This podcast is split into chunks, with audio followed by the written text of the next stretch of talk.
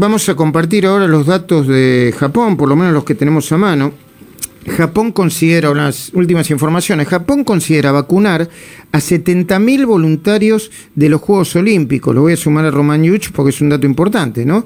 Las autoridades de Japón estudian la posible vacunación contra el COVID-19 de 70.000 personas que van a participar como voluntarias de los Juegos Olímpicos y Paralímpicas.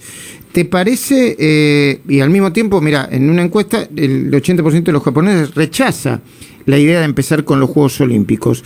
Eh, Japón cuenta con, bueno, cuenta, está registrado con más de 766 mil casos de COVID y hay unos 13.700 muertos. Compartimos esta entrevista con el periodista argentino Santiago Vignole Araujo, eh, Román y Gustavo.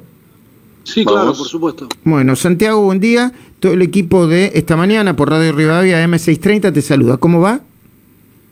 ¿Qué tal? Buen día, ¿cómo están? Muy bien. Vos estás en Yokohama, ¿no? Exactamente, sí. ¿Vivís ahí o estás de paso? Eh, vivo, vivo aquí en Yokohama hace más o menos tres años y medio. Yo estuve hace muchos años ahí. ¿Cómo, cómo, se vive ahí? Perdón que, que arranque por, por eh, que arranque al revés. No, la, eh, la ciudad de Yokohama es, eh, es una de las ciudades más eh, atractivas, más lindas, incluso más amigables para con el extranjero de Japón. Es una ciudad portuaria y tiene está a 30 kilómetros al sur de, Tokio y, tiene un, aire distinto de la capital, mucho más ameno, diría yo, que lo que es la, gran urbe tokiota, ¿no? Eh, y, conociste Hiroshima o Hiroshima como, como le decimos nosotros? No, no tuve la oportunidad, no. Mm, mm. Yo estoy, ¿Tokio conoces? Sí, sí, sí, Tokio sí, ¿Y, eh, obviamente Yokohama, Kyoto sí también y, y también Osaka Osaka, digamos, como, como se dice. Eh, y digamos, sí, las, las, ciudades importantes en su gran mayoría las conozco, sobre todo el área eh, cercana a Tokio que se denomina Kanto, toda esta zona, y, todas las ciudades cercanas a, Kioto, que es una zona denominada Kansai, que son, digamos, las dos zonas más importantes del país, ¿no? Eh, digamos, eh, Tokio vendría a ser como para Buenos Aires, para Argentina Buenos Aires y, Osaka vendría a ser una especie de Córdoba dentro de lo que es Japón eh, y digamos que son las dos ciudades más pujantes. Y discúlpame que te meta en tu vida, ¿por qué fuiste a parar ahí? Fui para probar, vine para, mejor dicho, para probar nuevos horizontes profesionales, eh, además una de mis pasiones es las artes marciales japonesas, justamente. Eh, practico hace muchos años karate, este, kendo, y bueno, digamos que por así decirlo es el, mejor lugar del mundo para poder practicar este tipo de disciplinas, ¿no? ¿Y, ¿Y, tenés hijos? ¿Estás casado? No, no, no, soltero, soltero. ¿Cuántos años tenés, Santiago Viriñole Araujo? 33 años, 33. Lindo, es una linda edad para, para, para atravesar lindas aventuras y Japón es un país increíble. Yo estuve 21 días y hace muchos años y todavía no me lo puedo sacar de la cabeza. Quiero volver. Pero hablemos del COVID, por favor. Sí, sí, bueno, la, la situación, como, como, como bien decían, los números son esos que, que dieron al aire hace un momento. Eh, en estos eh, en estos instantes nos encontramos en, un tercer estado de emergencia, que es lo más cercano que el gobierno japonés tiene para combatir eh, esta pandemia del coronavirus, lo más cercano a una cuarentena, digámosle, es el estado de emergencia, pero es una, eh, una cuarentena, llamémosle, relajada, no es una cuarentena como supo ser las cuarentenas estrictas de Argentina o de Europa, sino que en estos momentos eh, la vida se lleva a cabo de manera medianamente normal y todos los, los locales, restaurantes eh, están cerrando a las 8 de la noche, prácticamente a esa hora se acaba la actividad, sobre todo en las ciudades importantes, eh, en Tokio, en todas las prefecturas cercanas a Tokio, eh, en Osaka, en Kioto, la situación eh, está, digamos, bastante complicada, sobre todo referido a la ocupación de camas de terapia intensiva. y justamente es por esto que, como, como decía usted antes, hay un, un rechazo o bastante importante o una sensación de inseguridad con respecto a la realización de los Juegos Olímpicos por parte de la gente. Entiendo, ahora seguramente Román yo te va a preguntar eh, sobre eso, pero te va a preguntar, como, como vos me trataste de usted, te va a preguntar a alguien que es mucho más grande que yo, tiene como, tiene como 20 años más que yo, y tampoco te hagas el pende, porque si tenés 33, con onda te digo Santiago, sos un señorito. ¿eh? Y además, si sabes artes marciales, si sabes artes marciales, quiero decirte que yo no sé, pero estamos muy lejos, así que te puedo te, puedo hablar así. Eh, está perfecto, está perfecto. Gustavo, eh, Gustavo Noriega, te está escuchando Santiago Briñol Araujo, un periodista argentino de Yokohama, Japón. Sí, Santiago, quería saber cómo es el, clima general respecto de la vacunación, porque, bueno, Japón, como buena parte de toda esa zona, no ha tenido una gran cantidad de muertos por, por millón.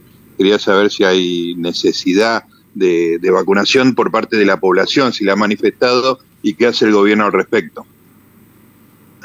Bueno, la realidad es que ha sido un tema bastante polémico la vacunación, porque las vacunas están, el gobierno las adquirió, sobre todo eh, las vacunas de Pfizer en su gran mayoría, pero Japón es un, es un país que tiene una burocracia muy grande, muy grande, muy lenta, eh, y eso atentó, digamos, contra la rápida vacunación de la población, que, que, sí, que han pedido o han solicitado que haya una, una rápida vacunación, porque en definitiva esta extensión de los estados de emergencia, porque el último estado de emergencia, que en este momento nos encontramos en el tercero, eh, comenzó en abril, el gobierno dijo que se iba a extender por dos semanas nada más, pasó todo mayo eh, y anunciaron que lo iban a extender hasta el 21 de junio, es la fecha que está.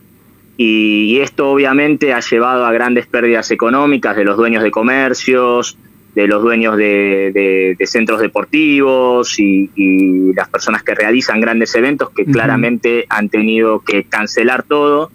Y el principal argumento en contra es si nosotros hemos tenido que hacer todo este, este esfuerzo eh, para, digamos, para contener el contagio del virus, ¿por qué ustedes como gobierno no eh, apuraron o aceleraron la aplicación de las vacunas, que en definitiva podría haber logrado que no se tuviese que llegar a esta instancia? La misma discusión que hay acá. Román, te está escuchando Santiago.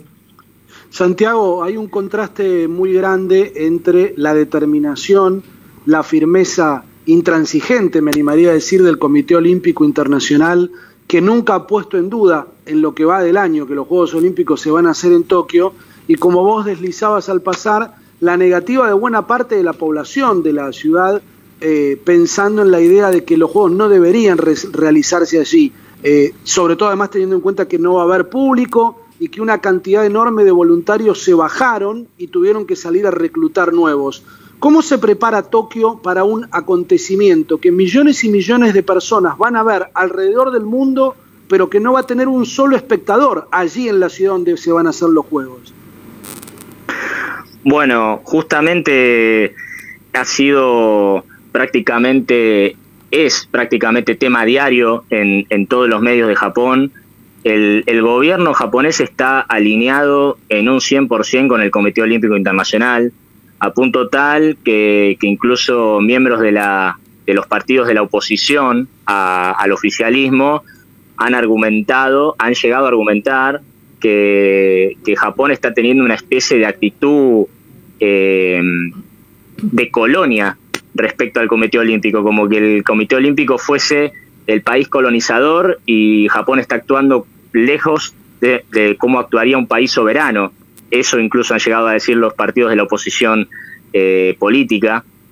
Y, la realidad es que se está tratando de, brindar calma a la población, argumentando que todos los atletas y todas las delegaciones que lleguen al país van a estar todas vacunadas con las dos dosis, que van a recibir test de PCR diario constante para asegurar que no se produzcan contagios, pero la, realidad es que, el panorama es muy complicado, eh, la población claramente no, no está eh, alineada con la idea del gobierno de llevarlos a cabo. Y hace dos días ocurrió un hecho muy particular que no sé si tendrá que ver específicamente con la, con la cuestión de los Juegos Olímpicos, pero hace dos días un alto directivo del Comité Olímpico japonés se suicidó. Uh. Justo en este contexto, que digamos que alimenta ¿no? cierta suspicacia. Eh, este hombre era un alto directivo del área de contabilidad del Comité Olímpico japonés y, bueno, según los informes policiales, eh, se suicidó lanzándose a una línea de tren, ¿no? Este, Así que digamos que es bastante complicada la situación. Escúchame, Santiago, tenemos poquitito de tiempo, pero eh, acompáñame con este peloteo. ¿Cuánto se necesita para vivir? No sé, ¿de qué vivís vos y cuánto se necesita para vivir en Japón en una eh, ciudad como Yokohama? Como Yokohama. Bueno, sí. Eh, bueno, yo trabajo como, como periodista freelance y hago otros trabajos además. Para vivir aproximadamente al mes, eh, yo creo que mínimamente se necesitan, de, para estar bien, sin zozobra, dos, mil, dos mil dólares al mes aproximadamente.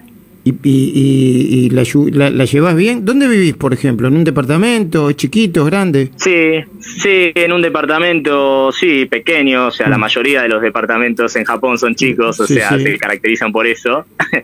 Eh, digamos que departamentos del estilo que puede haber en Buenos Aires, en Japón son muy lujosos. Ese tipo de tamaños. Entiendo, sí, sí. Escuchame una cosita. Quiero decir que Japón es como Tucumán, ¿eh? Para, que ustedes tengan una idea. Eh, eh, tiene la tiene el tamaño de Tucumán. ¿eh? Eh, es un dato fuerte, pero, pero es así para nosotros. Y escúchame, ¿y qué comes eh, comida japonesa?